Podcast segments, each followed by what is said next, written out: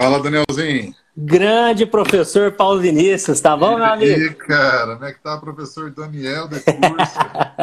Eu tô bem, meu irmão, graças a Deus. E por Essa aí? formalidade é tão estranha entre a gente, né, cara? Você que é, É um grande estranho. amigo. Hoje eu tava Longas pensando datas. nisso, meu amigo. 2005, fui fazer meu primeiro ano de mestrado, você tava no seu segundo ano lá em Uberlândia, desde lá, amizade grande, né? É muito bom estar contigo sempre, meu amigo. Prazer é meu, meu irmão. Satisfação enorme estar aqui contigo, cara. Nós que agradecemos, agradeço aqui em nome da sociedade a sua presença. É, nós temos, é, nós iniciamos esse projeto dentro da sociedade para levar conhecimento aí de qualidade com pessoas realmente que produzem esse conhecimento, que trazem né, a geração de um conhecimento de aplicabilidade clínica, principalmente, né, o que a gente tem discutido muito, é levar Legal. a pesquisa e a ciência para a aplicação clínica e contar contigo aqui hoje, para nós é uma honra imensa, meu amigo. A honra Então, muito minha, obrigado, pelo aceite, pela sua presença. Né? Eu acho que a gente vai, vai bater um papo bacana aí nessa uma hora. Obrigado, Daniel. Você que está desbravando a endodontia desde o início da sua carreira, te acompanho, você, o Júlio, né? Seguimos os passos do professor Carlos Estrela há bastante tempo. E primeira vez falando para a sociedade, cara, brasileira de endodontia, uma honra para mim também. Saber que Rodrigo Vivan também estava falando com ele agora há pouco, Renato Mioto, professora Luciana Porto, que foi minha professora aqui. Muitos me mandaram mensagens, né, dizendo, agradecendo também, parabenizando. Mas a honra é minha, cara. A honra é minha de estar aqui. Vamos tentar aproveitar nosso tempo o melhor possível. Pra... Eu estava observando a sua, a sua introdução. eh, Essa interface da odontologia restauradora né, com a endodontia, né, a dentística com a endodontia, nesse mundo louco da sensibilidade dentinária, né? Que tem tudo a ver, né? Nós estamos interligados é, totalmente. Totalmente, cara. Totalmente Totalmente. interligado. A gente precisa estar interligado. junto nisso daí. Aí, ó, o, o Mioto entrou aí também, mandando um abraço pra você. A gente É. bateu um papo grande com ele aqui há, há um tempo atrás, falando sobre essa interface. Então, nós vamos, vamos conversar muito. Meu Tá bom. irmão, a gente tem Fala aí. feito sempre no início, é, dado uma oportunidade, conhecido um pouco a história da- dos nossos convidados. Porque Tá. Hoje a gente vê o Paulo Vinícius, autor de livro, né, um, um dos grandes expoentes da, da odontologia que nós temos no nosso país, né, o expo...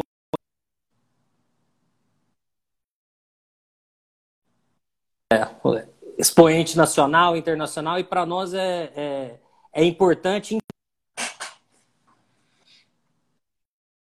Sempre é um caminhar é, que tem as suas dificuldades, mas que as pessoas precisam entender. Né? Hoje o Paulo Vinícius já é uma, uma pessoa que forma né, é pesquisadores, forma mestres, tem uma, uma clínica sensacional, autor de livro, de, de diversos artigos científicos, mas você teve um caminho até chegar aí. Né? A gente falava de 2005, nosso encontro, você finalizando o mestrado, eu começando, você teve o seu doutorado lá na Unicamp, e aí, é, 2015, foi para Chicago, e ali você começou a estudar né, as lesões cervicais não cariosas. Não sei se um pouco antes, mas lá foi, foi onde você também aprofundou mais.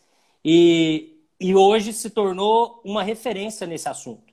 Né? Uma das pessoas no mundo que mais conhecem, mais publicam e mais falam sobre lesões cervicais não cariosas, hipersensibilidade dentinária. Então a gente queria saber um pouquinho dessa história sua. Conta pra gente. É, 2005 era uma pindaíba danada, né? Muito. 2005 era vida de estudante absurdo, né, cara? 2005 foi um ano assim maravilhoso porque é, eu estava saindo do mestrado e eu tinha tido a oportunidade, Daniel, de ficar como dois anos como substituto na, na, na dentística.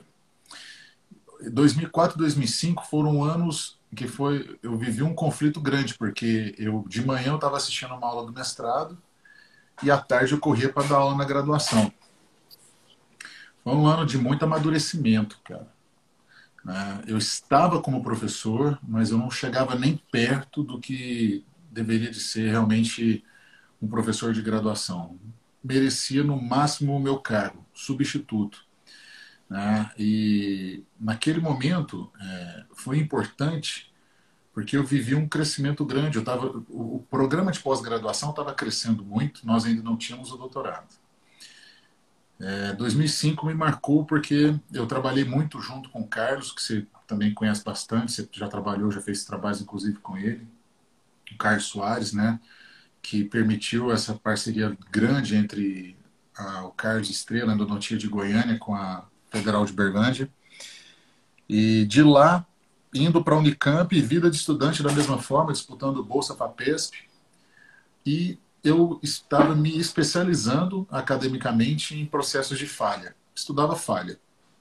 Falha de tudo. Restauração cerâmica, resina, amálgama, cerômero, interface adesiva, direta, indireta, dente tratado endodonticamente, com pino, sem pino. Fiquei seis anos fazendo iniciação científica, mestrado, doutorado nessa linha. 2008, quando eu volto para a Universidade Federal, vou falar rapidamente, mais a linha acadêmica. Quando eu volto para a Universidade Federal, já como efetivo, de 31 de julho de 2008, eu volto para o departamento, cara, com a responsabilidade de querer entrar no programa de pós-graduação. E naquele ano eu submeti, eu tinha produção para tal, dentro do critério da época, e já em 2009 eu comecei a orientar meu primeiro orientado de mestrado, que é o Bruno Reis. E eu, do, meus, minhas duas primeiras orientações foi muito baseado em cima de processo de falha. Mas em 2010, eu já estava percebendo que, na minha área, a restauração que mais falhava era a classe 5.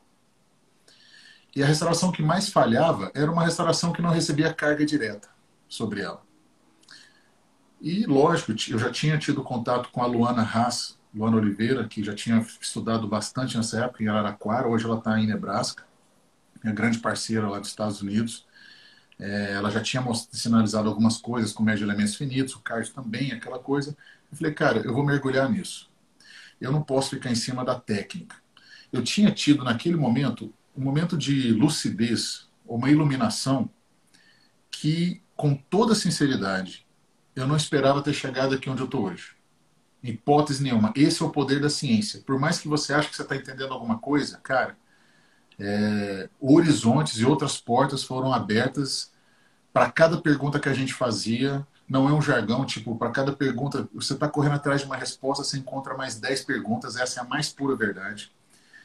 E isso foi me trazendo parceiros, me trazendo contato. Eu fui sofrendo com o fato de não falar espanhol e inglês, então eu já sofria com a dificuldade da língua.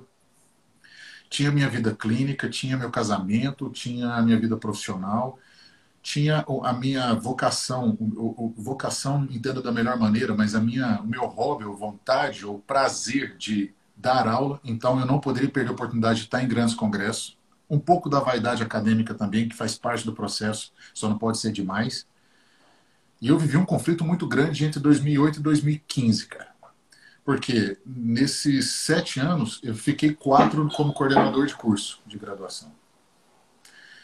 Estudei a fundo métodos de ensino pedagógicos, projetos pedagógicos, entendi a política do ensino, conheci um pouco da, do, do, ensino no Brasil, porque o Alfredo, na época, me deu a oportunidade de participar com ele em algumas sessões da ABENO, Associação Brasileira de Ensino Odontológico, que na época era muito forte.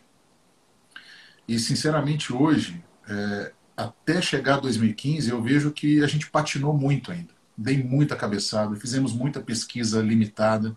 Jogamos muito artigo fora que não tinha poder de publicação. Mas quando a gente começou a acertar, Rafael, e a gente começou. Oh, Daniel, vou falar de curso, vou lembrar do seu irmão. não tem jeito. Desde Daniel, criança eu, eu, eu, tenho essa confusão. Pô, não mas, tem ó, problema. Você é muito mais bonito que ele, tá? Fica tranquilo que não, não tem é, como, é, né? O que não é um grande elogio, mas obrigado. É, um abração pro Rafa. É. E aí, meu irmão, é, resumindo, a gente já estava tentando buscar o fato da classe 5 ser a restauração que mais falhava. Nós já tínhamos percebido que o problema não era o adesivo, não era o isolamento, não era a espátula, não era a resina. O problema era o dentista que não estava manipulando a doença da maneira certa. E a maioria das vezes achava que restaurar a cavidade era tratamento. Por enquanto era assim, porque nós éramos um grupo da dentística estudando uma doença. Só que eu me aproximei da bioquímica, aproximei da endodontia, com a professora Maria Antonieta, aproximei da oclusão, o Luiz Henrique Raposo, professor Alfredo. Eu fui agregando áreas, a periodontia com a Cristiana, a, a, a Maria Cristina Campoli e a Cristiane Pacheco. Eu fui agregando esse time, fui evoluindo com os alunos de iniciação científica e nós tínhamos o projeto, naquele momento, de colocar aquilo no papel. De uma apostila para um livro, de um livro em português para um projeto que eu achava que estava pronto. 2015, em Chicago, foi o divisor de águas. Porque eu mergulhei na ciência de cara, tive tempo para estudar, que esse isolamento que as pessoas estão passando hoje é o pós-doutorado. Só que é um isolamento científico, um isolamento acadêmico, porque você sai fora de correção de prova, contato com aluno, contato com professor, reunião, tipo assim, hoje eu estou aqui para isso. Você viveu pós-doutorado, né? você ficou um ano na Austrália, né? Fiquei sete meses, é fantástico, né? Você vira a sua cabeça total para a pesquisa. Total. Né? Sem e... o, o paperwork que eles chamam, né? Sem Exatamente. toda o, o, a burocracia que a gente vive dentro da Toda universidade. Toda a burocracia acadêmica, né? Que aqui é. é. muito pesado no Brasil, que você tem que fazer quase tudo, né? Você tem que ser pesquisador, Sim. professor, clínica, administrador e tal. E eu tive contatos com lendas vivas, né? O Gripo, John Gripo, que faleceu agora em outubro do ano passado, eu trabalhei com ele os últimos cinco anos da vida dele, um cara que estudou 40 anos o que a gente vai discutir hoje. E tive contato com pessoas fantásticas, a minha supervisora, Ana Karina Bedran Russo, é, cara, muitas pessoas contribuíram de alguma forma nesse processo, mas, acima de tudo, o time que estava aqui em Uberlândia, que eram ainda alunos de iniciação científica, mestrado e doutorado, e hoje todos são professores. Espetáculo, muito bom. Espetáculo, cara. O time que está pronto, está maduro, cada um numa especialidade. O que, o que tem menos ali é especialista em dentística. Bacana. Né? Te dou os nomes com as especialidades aqui, você vai ver que trabalham comigo periodontistas, ortodontistas, protesistas, endodontistas. Então, Hoje, Daniel, eu te falo que sim, 2015 foi um divisor de águas, mas 2015 mostrou que o quanto nós éramos imaturo clínico cientificamente, porque a gente achava que o livro estava pronto desde 2013 e não estava, cara. A gente gastou dois anos para escrever um livro que foi totalmente modificado, aprimorado, para sair impresso em 2017. E isso naquela angústia, né? Então, foram quatro anos, quatro anos redesenhando o projeto que é esse aqui. Né? Que é Mas que aqui. ficou espetacular, né? Que, que valeu cada minuto desses quatro anos. Valeu cada noite é. de sono perdida, cada briga com a esposa, que é uma guerreira que está comigo aí esse momento todo. Ela, Michelle mudou comigo para Chicago e isso para mim foi um fator importante. Ela acreditou na proposta. A gente vendeu casa, clínica, carro. O povo achou que a gente estava fugindo, ia ter filho nos Estados Unidos, sei lá. Né? E ela foi lá fazer os cursos dela também, tava, a gente estava estudando, prolongando o nosso projeto de ter filho e tudo. E 2015 voltando, cara, veio o livro, do livro vieram as traduções, a tradução em português, que é essa, né? Ela está esgotada. Os últimos estão sendo vendidos, são lotes. Ele já foi para mandarim, que é esse livro aqui. Está indo agora para espanhol, só que espanhol ele já vai nessa versão, que esse aqui é o último. Sim. É uma sequência. Se você falar, o Everton Conceição já tinha me falado disso. O livro é uma cachaça, porque quando você ganha gosto pela escrita e começa a colocar isso no papel, você vai ver que toda vez que sai alguma coisa nova, você quer alimentar. E é literalmente, cara. É, é, é um vício bom. E exige muito de um time. Você pode ir sozinho? Pode, mas, cara, com o time é muito melhor, porque muitas pessoas evoluíram. No último livro aqui agora saiu o Alexandre Machado na capa aqui, me dedicou bastante nisso. Tem outros grandes nomes que vão ajudar a gente nos próximos.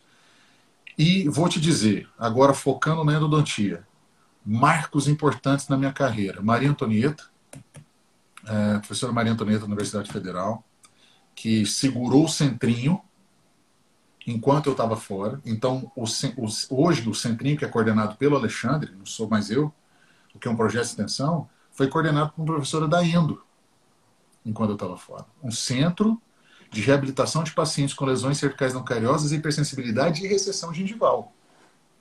Bacana. Com endodontista na, na, na dianteira. E depois o, a aproximação com o Renato Mioto, né, cara? Esse foi um divisor de águas gigante. Que é monstro, hein? Ele é, ele é fera. É. Porque o Renato já fazia uma interface dentística endo. E agora eu estou uhum. fazendo interface endodentística. Eu estou vivendo esse momento. Falei em alguns eventos de endodontia no ano passado. Estava previsto falar agora no Dental Canal, no evento desse, né, e na SB Endo, já, já tinham algumas pessoas entrado em contato. A gente poderia estar tá fazendo isso pessoalmente. Vamos fazer isso digitalmente, não é. tem problema algum. Só que o ponto mais importante é que todas as vezes, Daniel, que nós estávamos batendo cabeça é porque nós estávamos pensando como especialistas. Todas as vezes. Todas as vezes que a gente bateu cabeça numa coisa, todas as vezes que a gente quebrou a cara, todas as vezes que a gente recebeu um não de um artigo, faltava alguma coisa. Esse alguma coisa é aproximar de outras ciências, de outras especialidades, de outras áreas. Você estava vendo só uma parte, você não estava vendo o todo, né? E Exato. como especialista, você só vê, você só tem uma visão, um lado, né, da moeda. Exato. Você não eu, fiz um, todo. eu fiz um é post há um tempos atrás, eu escrevi: todo super especialista é um profissional limitado. É. Não podemos pensar de outra forma. Se o cara Com é um, certeza. Se o cara é um super especialista, ele já é considerado um profissional limitado. Principalmente de frente para uma doença que tem etiologia multifatorial. Se a etiologia é multifatorial, você vai precisar de uma ação multi. Você não pode dar nome singular para causa multi. E a minha área gosta de termo como. Minha área eu vou falar de dentística e prótese. Lesão de abfração. O maior erro que um profissional pode cometer é achar que a abfração representa alguma coisa e não representa mais do que 20% do processo. Hoje, os estudos mostram que a maioria das lesões cervicais não cariosas tem como primeiro sinal clínico hipersensibilidade dentinária. Tudo o conectado. Primeiro sinal, o primeiro sinal clínico de uma futura cavidade classe 5 não cariosa é hipersensibilidade dentinária. Sabe por quê? Porque 80% das lesões cervicais não cariosas iniciam em dentina, elas não iniciam no esmalte. Se elas iniciam em dentina, o início de uma lesão cervical não cariosa, que passa pela hipersensibilidade, não depende da recessão gengival para existir. E acometendo dentina, ela só vai desenvolver para um socavamento e desmoronamento de esmalte, que é o conceito da bifração, no segundo, no terceiro momento da doença. Mas até lá muita coisa pode acontecer, inclusive a recessão gengival. Ela pode acontecer antes da lesão ou pode acontecer depois da lesão. E isso tudo depende da, do tipo de fator que predomina. Numa associação, aí, numa análise combinatória, e por baixo de 150 a 160 fatores que resultantes de associações. Eu posso te colocar como grupo de risco. Hoje nós entendemos esses fatores como grupo de risco, personas. Eu te dou o perfil certo. do paciente que tem mais chance ou menos chance de ter a doença. E a partir do momento que a gente tem isso na mão, a gente pode começar a falar de prevenção. O maior problema do nosso livro americano. Não fala de prevenção no livro americano. Não dá para pensar pela, pelo crivo da revisão pela censura de alguns capítulos. Censura? Tá? Censura de alguns capítulos. É, literalmente, tipo, esse capítulo. Se esse capítulo entrar, o livro não sai. o livro brasileiro isso é melhor. Sim, se der tempo a gente fala um pouco sobre isso, mas claro. algumas limitações de uma odontologia que é mais limitada do que a nossa. Muito mais fechada, mais cabeça fechada. Mas foi importante a gente ter publicado lá, porque de lá estava mais fácil para mandar para outros países. Então a gente, lógico, ninguém é boa, a gente tinha uma estratégia. O John Grippo me falou: esse livro latino-americano questionando dogmas como esse, ele não vai entrar no nosso mercado. E a gente precisava entrar no mercado. Porque hoje o nosso livro está nas 66 faculdades de odontologia dos Estados Unidos. Porque lá tem 66 faculdades. E o nosso livro que está em todos. Que, que orgulho, né? Eu fico feliz. Legal a gente conversou cara. sobre isso naquela viagem que nós fizemos para a Alemanha, batemos bastante papo sobre Muito isso. Muito papo. E, e ser um, um, uma pessoa que, que nos enche de orgulho, viu? É, Obrigado, o Brasil meu. tem orgulho de você, cara. Você sabe Mas disso. continua, mas continua sendo isso. aquele pé rapado que toma cerveja sentado no tamborete, viu? É, eu tô com uma nova aqui pra gente tomar depois, quando você vier Então, saúde pra você, que eu tava esperando você falar, que eu tava louco muito, olhando pro copo aqui. Muito bom, meu. Deixa o pessoal eu... tá me coletando que eu tô fazendo muita live. Mas tudo bem, né, cara? Vamos, vamos seguinte. Essa aqui é a live 39. É isso que eu ia te falar depois. Nós vamos falar sobre isso, porque eu acho que você foi uma das pessoas que mais contribuiu para essa é, para esse conhecimento, para essa disseminação. Estou tentando não negar os convites, sabe? É, isso é bem legal. É. Eu acho que, que, que, é uma forma de, de devolver aí para o clínico, né? O que a gente, Exato. a gente tem. Isso é, e chegar na ponta que é o mais importante, é levar o conhecimento para quem está aplicando. Para é quem está na trincheira do sistema, que Exato. é o dentista que está ali na ponta, né? Que nós somos, né? Isso é importante. Exato. Nós somos Exato. pesquisadores, nós somos professores, mas nós também estamos ali na linha de frente, conhecemos o, o sistema clínico, estamos na, atuando. Eu te falo coisas assim, Daniel, não é querendo colocar fogo, mas para colocar um na fogueira, tem muito endodontista que trabalha com indicação e acaba sendo obrigado ou não aí vai da consciência de cada um, a fazer tratamento endodôntico de premolar superior com diagnóstico de hipersensibilidade dentinária. Yeah. E o dia que eu falei isso para um endodontista chamado Renato Mioto, sabe o que, que me falou? Pois é, Paulo. E tem muitos profissionais da estética aplicando dessensibilizante em dentes com comprometimento pulpar. É. Exato. Porque cada um está vendo só do seu lado, né? Exato. É. Infelizmente, é. só que os dois profissionais encontraram o mesmo problema. Pacientes que chegam num estado da doença que é insano. Hoje, hoje, Daniel, de manhã, eu atendi uma enfermeira que está virando plantão no hospital, dormindo mal pra caramba, qualidade de sono baixa, isso é um grupo de risco. Ex-usuário de aparelho ortodôntico, há 10 anos atrás, é um grupo de risco. Função de desoclusão completamente errada, desequilíbrio durante a desoclusão, que é um grande grupo de risco para a doença que a gente está discutindo hoje. Esquenta a água para escovar os dentes. Uma pessoa que chega a esse ponto, ela começa a privar a alimentação, ela começa a evitar lugares com ar-condicionado, ela já está sofrendo o impacto de uma mudança de estilo de vida muito brusca. Com a qualidade de vida lá embaixo. Né? Lá embaixo. É. E aí vai depender muito da maneira ou qual profissional vai receber essa paciente, porque muitos ainda vão procurar o contato prematuro, vão pegar o carbono, marcar, provavelmente vão pegar uma ponta diamantada, tirar o contato, e vão descobrir que retirando o contato dental não mudou nada, o dente continua doendo. Poucos têm acesso, fora os endodontistas, a testes de, de qualidade pulpar, não vou falar de vitalidade pulpar, de situação clínica da polpa, testes térmicos simples que vocês fazem muito bem e que eu aprendi ao longo do tempo, depois de bater cabeça nisso.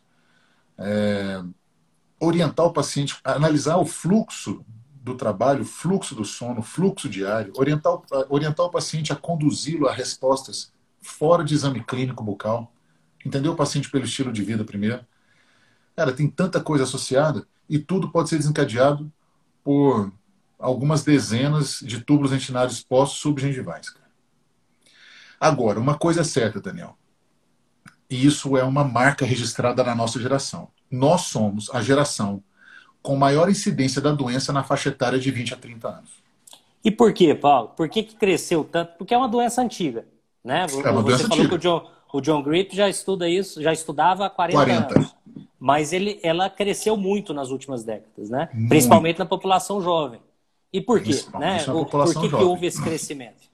Essa é a grande pergunta. É a maior de todas as perguntas. Essa pergunta gerou uma tese. Essa tese foi publicada em 2018 no Journal of Dentistry. O primeiro nome é Daniela Navarro, que é uma periodontista especializada em Bauru, que está comigo desde a iniciação. Hoje é professora, já fez doutorado sanduíche na Holanda. E junto com ela está a Lívia Zeola, que é da Dentística, hoje é professora do FMG, está só aguardando a posse, está comigo desde a iniciação científica, fez doutorado sanduíche em Seattle. E o Alexandre Machado, que é protesista, está comigo desde a iniciação científica, é professor da Federal. Todos têm doutorado e o mais velho tem 31 anos. E vou te dizer que com essa geração de novos professores, a gente meteu a cara na literatura em dados clínicos, mas nós tínhamos o centro de, de extensão, que era um centro de pesquisa. A extensão alimenta a pesquisa, você sabe muito bem pelo Endoscience, claro. você entende todo esse processo. Nós catalogamos mais de mil pacientes. E desses mil pacientes, nós separamos os 126 piores, aqueles que tinham no mesmo elemento dental pelo menos duas manifestações da doença. Porque a gente entende que hoje, Daniel, Recessão gengival, hipersensibilidade dentinária cervical e lesão cervical cariosa é a mesma doença. É a mesma manifestação de uma doença chamada doença não cariosa. Ou você pode chamar de envelhecimento precoce quando a gente trata de grupos jovens. Porque raiz exposta aos 75 anos é fisiológico, aos 25 é patológico. É certo? Recessão e a consequência gengival, é muito pior aos 25 do que aos Perfeito. 70, né? Porque aos 75 há uma, uma, um envelhecimento pulpar associado, Sim. envelhecimento do periodonto, dá envelhecimento de tudo. É. Mas aos 25, hipersensibilidade dentinária aos 25 é patologia. É patológico. Lesão cervical cariosa aos 25 é patológico. Recessão gengival aos 25 é patológico. Então, dos 126 pacientes 80% estava antes dos 30 anos. Os piores, com níveis mais altos de sensibilidade, mas com ausência de recessão na maioria dos casos, periodonto novo, osso novo, estava tudo bem, mas com hipersensibilidade subgengival. Ou seja, lesões cervicais não cariosas incipientes. Quem são eles? Aonde eles vivem? O que eles comem? Como esses caras dormem? Quem são essas pessoas? Jovem, ansioso, ex-usuário de aparelho ortodôntico, frequenta ou pratica algum tipo de exercício e tem alimentação ácida ou doença gástrica. 95% da população jovem. Exatamente. Esses são os candidatos a perderem premolares antes dos 50 anos de idade.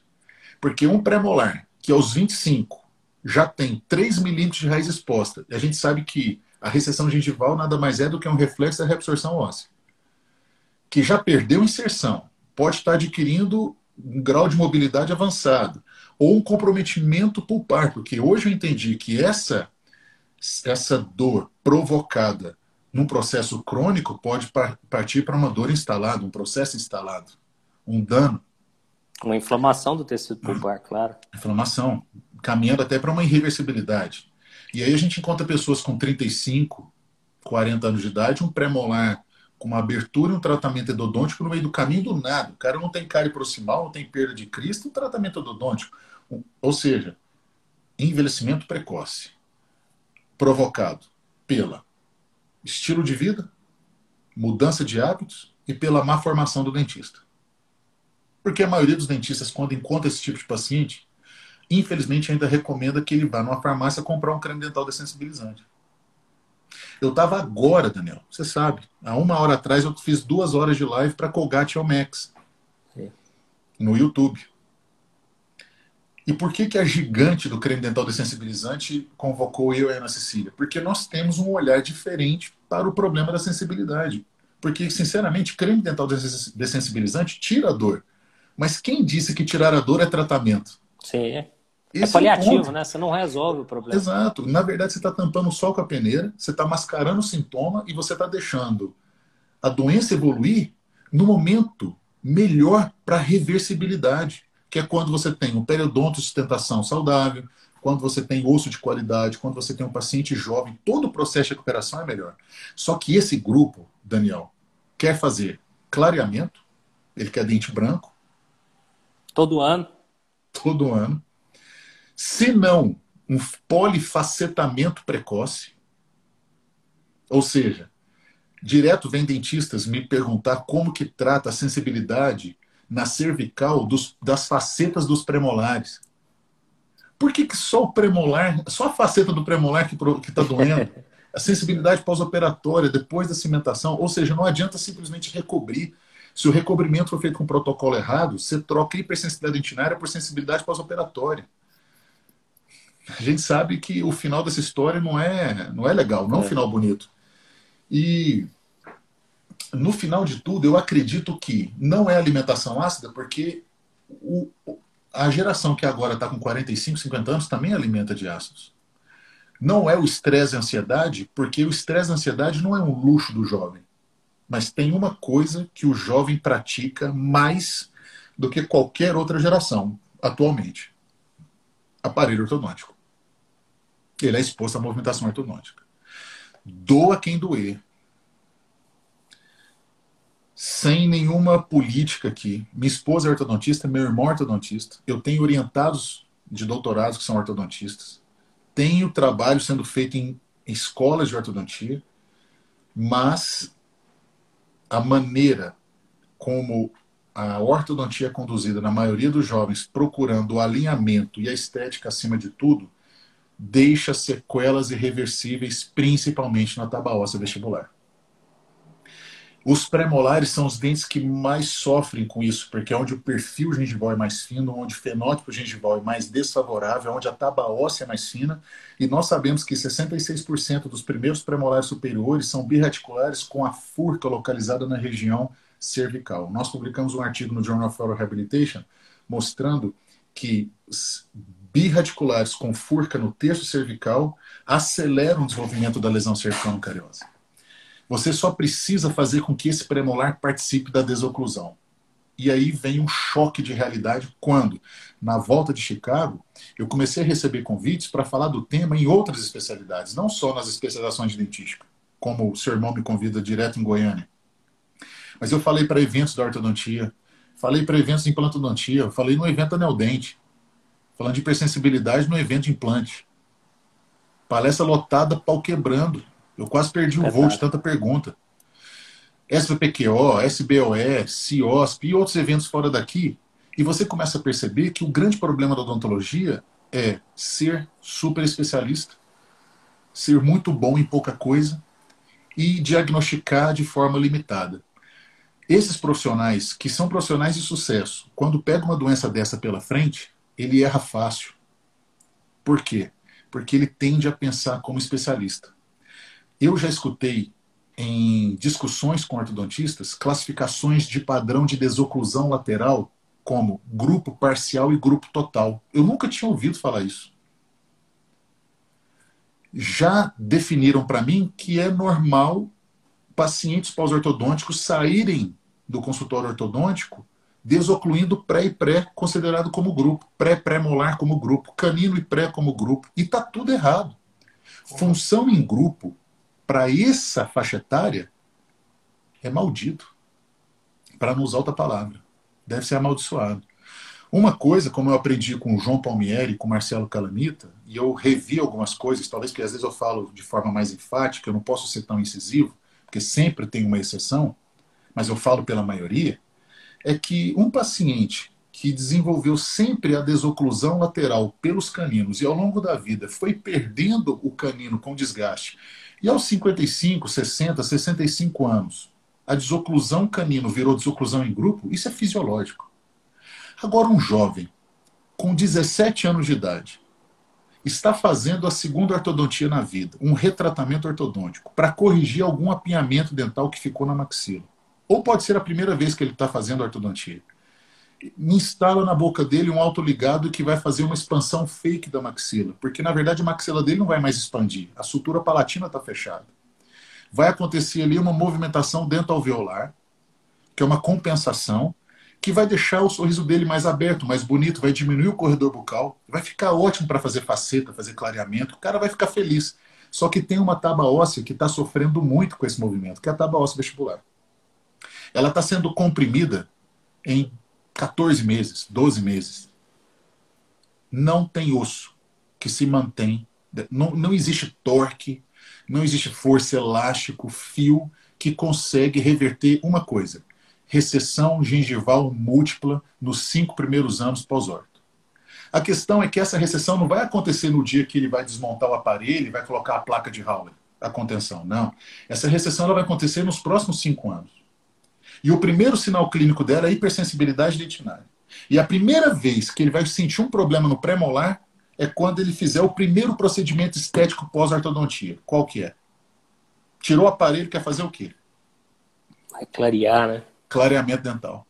Aí ele vai fazer um clareamento dental no consultório ou caseiro e os pré-molares acusam sensibilidade. Eu te pergunto, Existe algum código digital no gel clareador que só ataca premolar? Não, tem alguma coisa errada. Só o premolar que dói com clareamento? O que está acontecendo? O paciente entrou na ortodontia com mais osso e saiu da ortodontia com menos osso. E aonde é que está o problema nisso? Em nenhum problema. Tem ortodontista assistindo a gente, eu vou repetir. Ele precisava da ortodontia. Eu vou recomendar esse paciente para ortodontista. Eu trabalho com ortodontista. Na sala do lado, da minha esposa e o Christian, que trabalham comigo, professores. O Christian é professor, coordenador de especialização. Eu recomendo a ortodontia. Só que existe uma coisa: o que, que nós vamos fazer com o ex-usuário de aparelho ortodôntico? Porque o cara deixou de usar o aparelho, ele precisa de manutenções específicas, personalizadas, porque ele é grupo de risco da doença bucal mais incidente da nossa geração. Ele é o maior grupo de risco nessa faixa etária. 65% dos jovens com menos de 30 anos que usaram aparelho ortodôntico em alguma fase da vida tem seis vezes mais chance de desenvolver essa doença do que quem nunca usou. Ah, mas quem nunca usou está com a mordida aberta, está com maloclusão. Eu não estou falando isso. Eu só estou querendo te dizer que qualquer dentista qualquer dentista com pelo menos dois, três anos de experiência clínica pega uma radiografia periapical e fala: esse cara usou aparelho ortodôntico. Porque a manifestação radiográfica irreversível da ortodontia é reabsorção. Reabsorção. Agora, tudo isso pode caminhar para um dano endodôntico se o processo for cronificado ao longo do tempo devido aos erros de diagnóstico e manuseio. Isso, isso eu entendo hoje, eu não entendia, cara. É. Eu tenho certeza que eu e meu time já aplicou muito dessensibilizante em dente com polpa comprometida. Mas aí fica. Eu tenho certeza o... disso, é. porque nós somos fruto de um processo especializado. É. E depois a gente abriu a cabeça. Que esse é um grande erro, né? Mas a partir do momento que você traça o perfil do, do, do paciente, né, você entende quais os fatores causais, qual a maior possibilidade de, de causar essa doença, aí você vai para a prevenção e para o tratamento. Né? Então, é, o, o, primeiro ponto é entender o perfil. Né? Aquele primeiro paciente ponto é você categorizar o paciente. É, ele é um paciente com alto risco. São, quem são os pacientes que têm risco de cárie? Quem são os pacientes que têm risco de ter uma gengivite, uma periodontite? Eu te pergunto, Perfeito. quais são os pacientes que têm risco? Porque nós estamos falando de uma doença. É. Nós estamos falando de uma doença. Vou pegar aqui só a apresentação do livro. Vou ler aqui como que o livro começa. O livro começa assim, ó. O livro começa assim, ó. A palavra doença tem origem do latim dolentia, que significa dor, padecimento. O significado mais simples e original de doença remete à sintomatologia dolorosa. A dor modifica o estado psíquico, altera o foco do indivíduo para suas atividades normais. E na odontologia é inquestionavelmente o fator que mais direciona o paciente a procurar o dentista. É ou não é? Hoje, o que, que leva o paciente com a certeza, procurar o dentista? Dor. Dor, mais do que tudo. De acordo com a Organização Mundial de Saúde, doença é um conjunto de sinais e sintomas específicos que afetam o ser vivo, alterando o seu estado normal de saúde. Da mesma maneira, a OMS define como saúde um estado de bem-estar físico, mental, espiritual e social, e não somente ausência de infecções ou enfermidades. Isso, a OMS deu a oportunidade para a gente entender que a menina enfermeira que esquenta água para escovar os dentes e sonha de vez em quando pegando morango na geladeira e comendo, que não dá conta de morder uma vem na geladeira, ela não está psicologicamente saudável. A doença alterou o estado psíquico ela não dorme bem, ela sofre muito ao longo do dia, ela sofre bullying, porque ela chega no trabalho dela, tem que mandar desligar o ar-condicionado. Então, esse tipo de situação coloca o paciente na linha de doença. Essa doença da aula de hoje, ela tem etiologia, hospedeiro específico e tem o desfecho. É uma doença. Hipersensibilidade dentinária não é uma retraçãozinha que provoca dor, é uma doença. Lesão não cariosa é uma doença. Recessão gengival é uma doença, não é uma manifestação, é uma doença. As pessoas têm que parar, os dentistas principalmente, parar de falar que doença bucal é cárie, gengivite, periodontite. Para começar, o que a gente está falando hoje não tem nada a ver com cárie. Elas, é. inclusive, acontecem na boca de quem higieniza muito bem. Se o cara gosta de higienizar, ele é forte candidato a ter a doença. Porque eu posso pegar um compulsivo que escova errado, um cara que associa creme dental abrasivo, com alto RDA. A gente sabe que hoje um nível de RDA saudável é de 80 para baixo. Tem creme dental 190 sendo vendido no mercado. A Anvisa deixa registrar no mercado brasileiro RDA 250, que para mim é um absurdo. Só para você ter uma noção, Pedra Pomes, o RDA da Pedra Pomes é 215. Você tem noção disso? É, um absurdo. O RDA 215 e para você registrar um creme dental no mercado brasileiro, se o, se o RDA for abaixo de 250, está aceito. Aí você fala, ah, mas o RDA, bicarbonato, não é tão duro. Sim, você não vai remover hidrox, hidroxiapatita com isso. Mas e se ele tem refluxo gastroesofágico noturno? Que é um grupo de risco. E nós sabemos que os 18 primeiros meses do refluxo gastroesofágico são assintomáticos. E esse cara levanta e a primeira coisa que ele faz é escova os dentes. Então ele escovou em cima de um esmalte corroído de uma saliva ácida, com RDA alto. Você quer saber quais são as pastas que têm RDA alto? Qualquer creme dental que promete alguma coisa além de limpeza tem um RDA alto. Regenerador, RDA alto. Restaurador, RDA alto. Reparador, RDA alto. Clareador, RDA alto. Falou que promete coisas além de limpar, o RDA sobe. Então veja, a gente está na contramão do sistema. É. E eu sinto que, infelizmente, as organizações que nos representam, as instituições que nos representam, ou não antenaram para isso, ou não sabem disso e deveriam estar preocupados com isso. Porque tem dentista entregando creme dental gratuitamente no consultório e criando uma expectativa no paciente que ele vai tratar o problema do paciente. Cara, não vai tratar. Ele não vai tratar. Porque, para começar, ele abordou de forma errada. Falaram ele não diagnosticou Daniel. de forma correta, né? Não é diagnosticou de forma correta. Ele não, não entendeu que é uma doença, como você colocou muito bem, né? É. E esse perfil Daniel, do paciente, ele precisa ficar claro. Eu tenho um defeito, irmão. Eu falo pra caramba, entendeu? Sim, eu sei que você é o condutor da live, você tem perguntas para fazer, vai daí. Vai me interromper tá. e vai falando. Tamo junto. Fala pra gente um pouquinho sobre prevenção, Paulo. Como prevenir essa doença e depois a gente fala sobre o tratamento. Porque nós já temos Faltam 15 minutos só de, de live. Falar contigo é bom demais. É um, é, é um tiro. Vamos lá. Cara, prevenção de hipersensibilidade dentinária é uma coisa, prevenção de lesão cervical não cariosa é a mesma coisa e prevenção de recessão gengival é quase a mesma coisa com poucos detalhes. Escovar com escova macia previne recessão mas não previne hipersensibilidade e lesão. Porque escova dental nunca destruiu o esmalte, não destrói e nunca vai destruir. Todas as vezes que um dentista pediu para o paciente escovar com escova macia, fazendo movimentos circulares, com a técnica correta, para não desgastar o esmalte, não formar lesão cervical, ele falou uma bobagem gigantesca. Porque escovas com cerdas duras agridem tecido mole. Então, você quer prevenir recessão gengival? Escovação correta, com a escova correta, com creme dental correto. Ponto. Lesão cervical no cariose existe no mundo antes da escova. Lesão cervical no cariose não precisa de escova para existir. Lesão cervical não cariose, que muita gente ainda insiste chamar de lesão de abfração, não depende de escova para existir, porque senão ela não existiria subgengivalmente, principalmente na boca de pacientes jovens pós-ortodônticos, onde as lesões iniciam abaixo da gengiva. O paciente não está fazendo rebatimento de retalho, escovando com força e suturando. A lesão está surgindo abaixo. Esses são efeitos biomecânicos. Um outro detalhe. De acordo com as leis da tribologia, que não é o estudo de tribos, tribologia é a ciência que estuda o desgaste, a tribologia prega que para um corpo desgastar o outro, o desgastante tem que ser mais duro que o desgastado. Nylon não é mais duro que hidroxapatita e nem bicarbonato. Então, ponto, põe uma pedra nessa conversa aí. Se o cara está escovando de maneira correta, com uma escova macia e creme dental saudável, não significa que ele vai prevenir hipersensibilidade.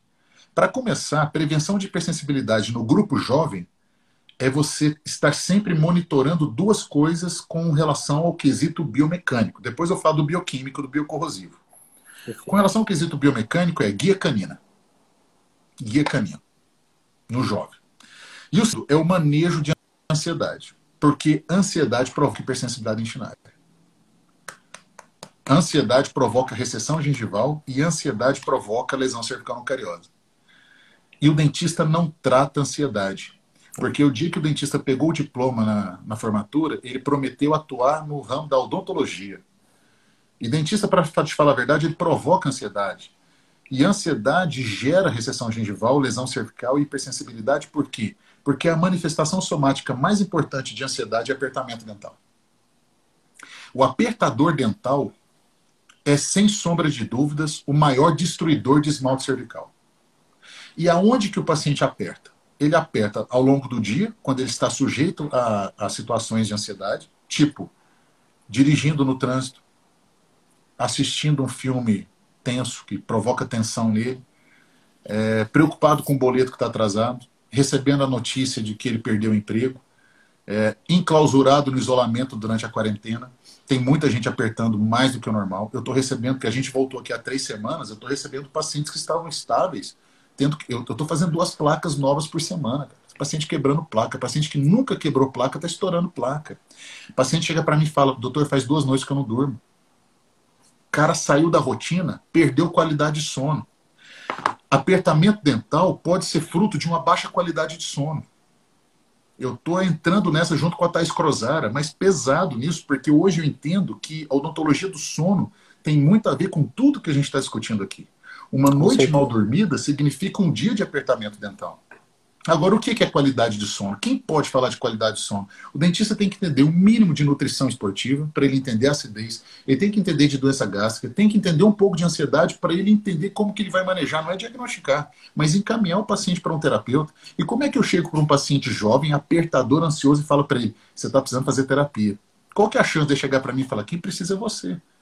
A pior coisa que você pode falar para um ansioso é perguntar se ele sofre de ansiedade, porque isso provoca ansiedade nele. Existem aplicativos de celular que mapeiam o apertamento dental. O Desencoste os Dentes, que foi desenvolvido pelo Roberto Gariani no sul do país, Oclo Pro, ele mapeia o apertamento dental ao longo do dia e dá relatórios para o paciente. Isso pode servir para você, para mim, pelo menos serve para caramba, como reeducação do paciente. Existe aplicativo celular gratuito que faz é, monitoramento de sono. E o monitoramento do sono é fantástico para essa situação. Porque já teve vez, Daniel, das pessoas indicarem placa. Não, põe placa na boca do sujeito. Eu tenho fotos aqui que é de assustar.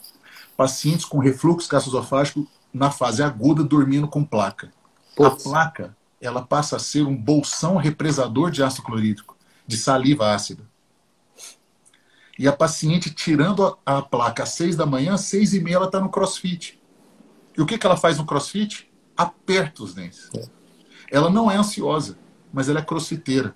Corda naval, pneu de trator, treinador gritando na cabeça dela, pancadão tocando no fundo.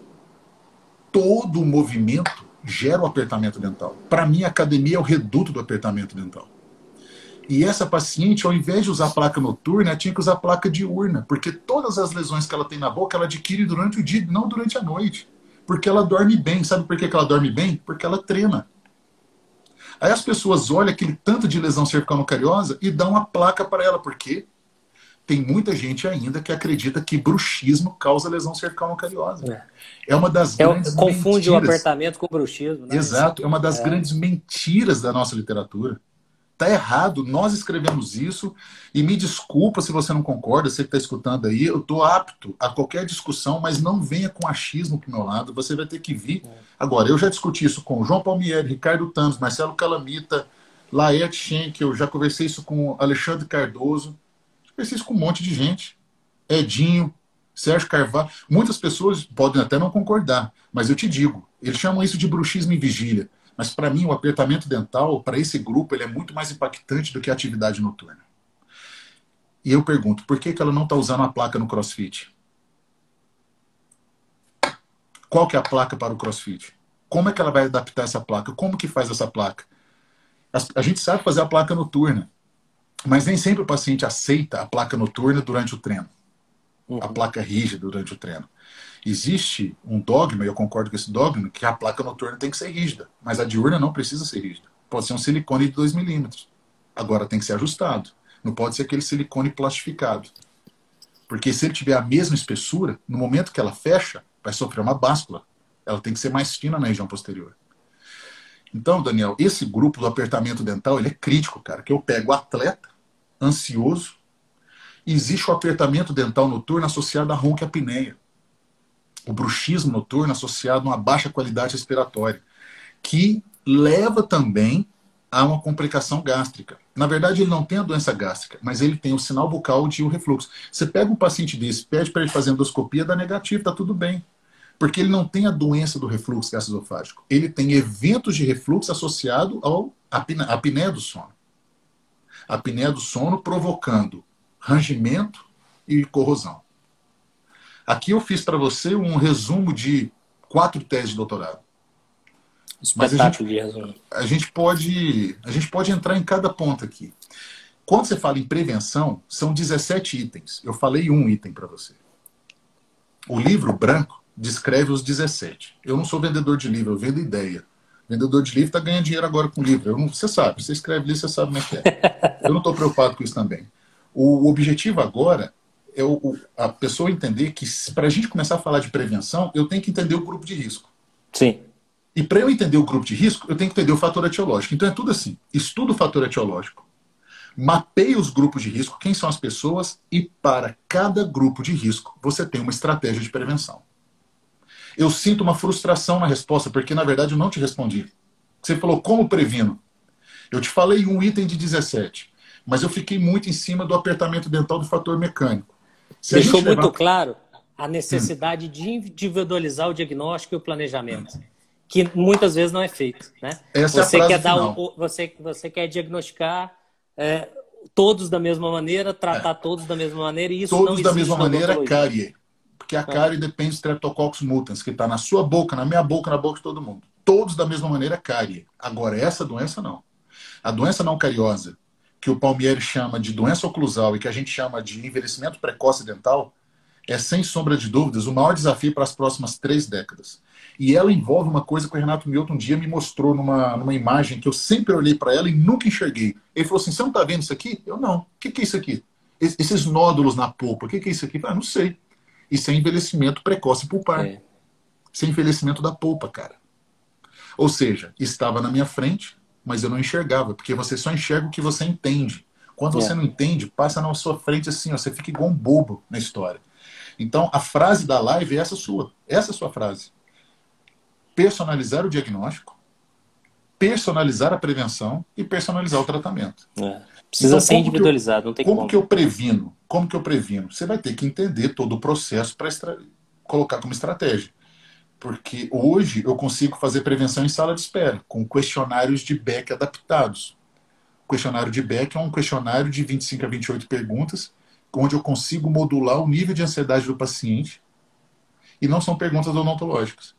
Eu não posso usar o questionário para diagnosticar ansiedade. Eu estou exercendo, assim, um, ilegalmente a profissão. Mas eu posso pegar esse questionário digital e encaminhar para Maria Luísa Segato, que é minha paciente, inclusive, tem doutorado em manejo de pacientes com transtorno, professora de psicologia. Ela me deu essa dica. Falei, cara, você pode aplicar esse questionário na sala de espera. E com esse questionário você vai mapear o grupo de risco com ansiedade. Ansiedade vai é o seu conhecer problema. melhor o seu paciente e pode ajudá-lo, que é a nossa função, né?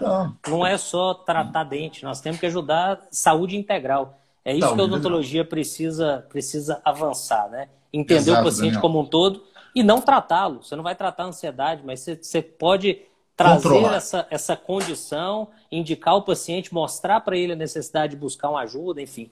Né? É nossa função enquanto é. promotores de saúde, cara. Não tem como. Exato. É uma, você vai manejar os sintomas e controlar alguns fatores etiológicos. Tratar, não. Porque a, a maioria dos fatores que causam as lesões cervicais e a hipersensibilidade não tem origem odontológica. E o dentista só trata doença de origem odontológica. Se a origem é psíquica, estilo de vida ou gástrica, o dentista não trata. Ele só controla, maneja, e para tratar, ele vai precisar montar uma equipe, que não precisa estar no mesmo lugar. E, cara, esse é o avanço. Se você falar assim, odontologia do futuro, o que, que você pensa? Multiprofissionalidade, transdisciplinaridade. Esse seria o futuro. Mas para a gente não ficar com filosofias aqui, eu posso te dizer assim, eu posso levar para o outro grupo, que é o grupo biocorrosivo, que é a corrosão ácida. Que aí você pega pós-bariátricos, doentes, doentes gástricos, esofagite, gastrite, úlcera, refluxo, Pacientes compulsivos, o shot do limão foi o meu post agora. O limão não pode ser o novo açúcar. A gente não pode cometer os erros que a gente cometeu com açúcar e levar isso para o limão. Nós temos que entender o processo. Todas as vezes que um paciente falar para você que a alimentação dele é super saudável, entenda super ácida. Quanto mais saudável, mais ácida. Isotônico, energético, chá verde, suco detox, hashtag 30 todo dia, jejum intermitente, essa galera toda aí tá todo mundo envelhecendo a boca precocemente. Agora, eu posso, enquanto dentista, atuar de forma correta no problema, só que eu tenho que entender o problema do paciente. Claro. E esse papo que a gente está levando aqui, Daniel, juro para você, são as mesmas palavras que eu uso para o meu paciente. Porque se tem uma coisa, o meu paciente não é burro. Ele pode não ser dentista, mas ele não é burro. Tudo isso aqui, se tiver um leigo assistindo, ele entende, cara. Ele entende, entende perfeitamente. Ele entende. Ele pode achar que a cervical pode ser a cervical da coluna, mas com toda sinceridade, se ele pensar que é um dente, ele vai entender tudo que a gente está falando. O paciente não é dentista, mas isso não significa que ele é burro. E nós temos que gastar argumentos com o paciente. Se tem uma coisa que eu tenho valorizado muito nesse momento da pandemia, é que agora eu tenho mais tempo para aprofundar com o meu paciente. Eu estou vendo o meu paciente mais engajado comigo. Agora, tudo são técnicas. Se você não está preparado para falar, ele já vai perceber que você não sabe do assunto, você rateou, rodeou, ficou muito é, redundante, muito repetitivo, não foi no objetivo, ou ele percebeu que você não sabe. E é muito Vem fácil com algo pronto, né? Mas não é. tem como, cara. Para você falar algo com propriedade, tem você tem que estudar, você tem que tem conhecer. E aí você vai falar da, igual você está falando aí, da maneira que vier, devolve é. com, com propriedade e conhecimento. Aí, o Danilo Felipe falou que é leigo e disse que está entendendo. Não tem, não tem outro caminho, não. E é eu estou vendo o nosso horário aqui, faltam dois ou três minutos, meu irmão. Nós vamos ter que marcar outra para a gente falar mais sobre tratamento, sobre. Numa próxima, a gente, numa próxima é. a gente já pode começar assim. Os 17 pontos da prevenção dá para fazer em uma live e depois os protocolos de tratamento. Dá para a gente fazer isso. Sensacional. Se você topar, nós vamos marcar isso para um futuro próximo aí. Nós vamos ter o nosso evento, a gente bate um papo, a gente vai estruturar algo, porque o endodontista precisa discutir mais. Você precisa colocar isso para nós dentro da sociedade, dentro da, da especialidade, para que a, a Poupa enxergue mais a, a reabilitação, a reabilitação enxergue mais a Poupa e a gente consiga trabalhar mais próximo, desde o diagnóstico, desde o mapeamento do paciente até a prevenção e o tratamento, Perfeito. que é o, o, mais importante. Nós vamos trabalhar isso junto. Daniel, eu vou te falar, cara, eu quero deixar registrado aqui uma das melhores coisas que aconteceram com o nosso time nos últimos três anos foi uma aproximação muito forte com a endodontia.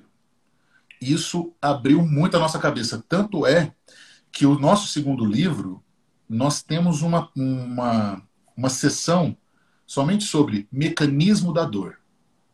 E não tem ninguém melhor para falar disso do que endodontistas. Principalmente dor de origem pulpar, dor de origem dentinária. Porque para mim, complexo dentino pulpar é um corpo só. Eu não consigo ver. Para mim, recessão gengival que expõe raiz, a polpa já está exposta, porque já tem componentes ali sendo comprometidos. Eu não, eu não, eu não sou daquela dentística de que polpa exposta é aquele acesso que a gente faz na câmara coronária. Para mim, raiz exposta é pouco exposta. Eu ainda vou escrever isso. Depois vou levar umas pauladas também, não estou nem aí, mas eu vou deixar para você que uma das grandes contribuições que a gente teve enquanto time de trabalho foi aproximar da endodontia, cara. E estou muito é, feliz essa, de estar aqui e, com você. Esse trabalho multidisciplinar ele é fundamental na, na odontologia como um todo, para é. todos nós. Né? Para nós é importante aproximarmos de vocês, para é. vocês e principalmente, cara, para o paciente, né? que ele está recebendo o benefício né, dessa integração da odontologia parando de ser uma, uma, uma profissão de super especialistas, como você falou, e mais uma visão integral. É isso que a gente precisa caminhar. É para esse lado Perfeito. que a odontologia precisa ir. Tá? PV, eu vou já deixar meu agradecimento para te deixar o espaço aí final, para você fazer suas considerações. Em nome da sociedade, deixo aqui, né? Como eu te falei, é uma honra para nós tê-lo tê aqui conosco. É uma live todo mundo elogiando, que realmente trouxe muito conhecimento, muita aplicabilidade. Nós vamos trabalhar isso é, em outros momentos, aprofundar nesse assunto, que para nós é, é importantíssimo. E eu, particularmente, fica aqui meu, meu grande abraço a você, meu irmão. Você sabe o quanto eu te admiro, gosto Obrigado. de ti, quanto nós estamos estamos juntos sempre aí por o que precisar, tá bom? Obrigado, E aí fica aqui o agradecimento de todos nós. Amém.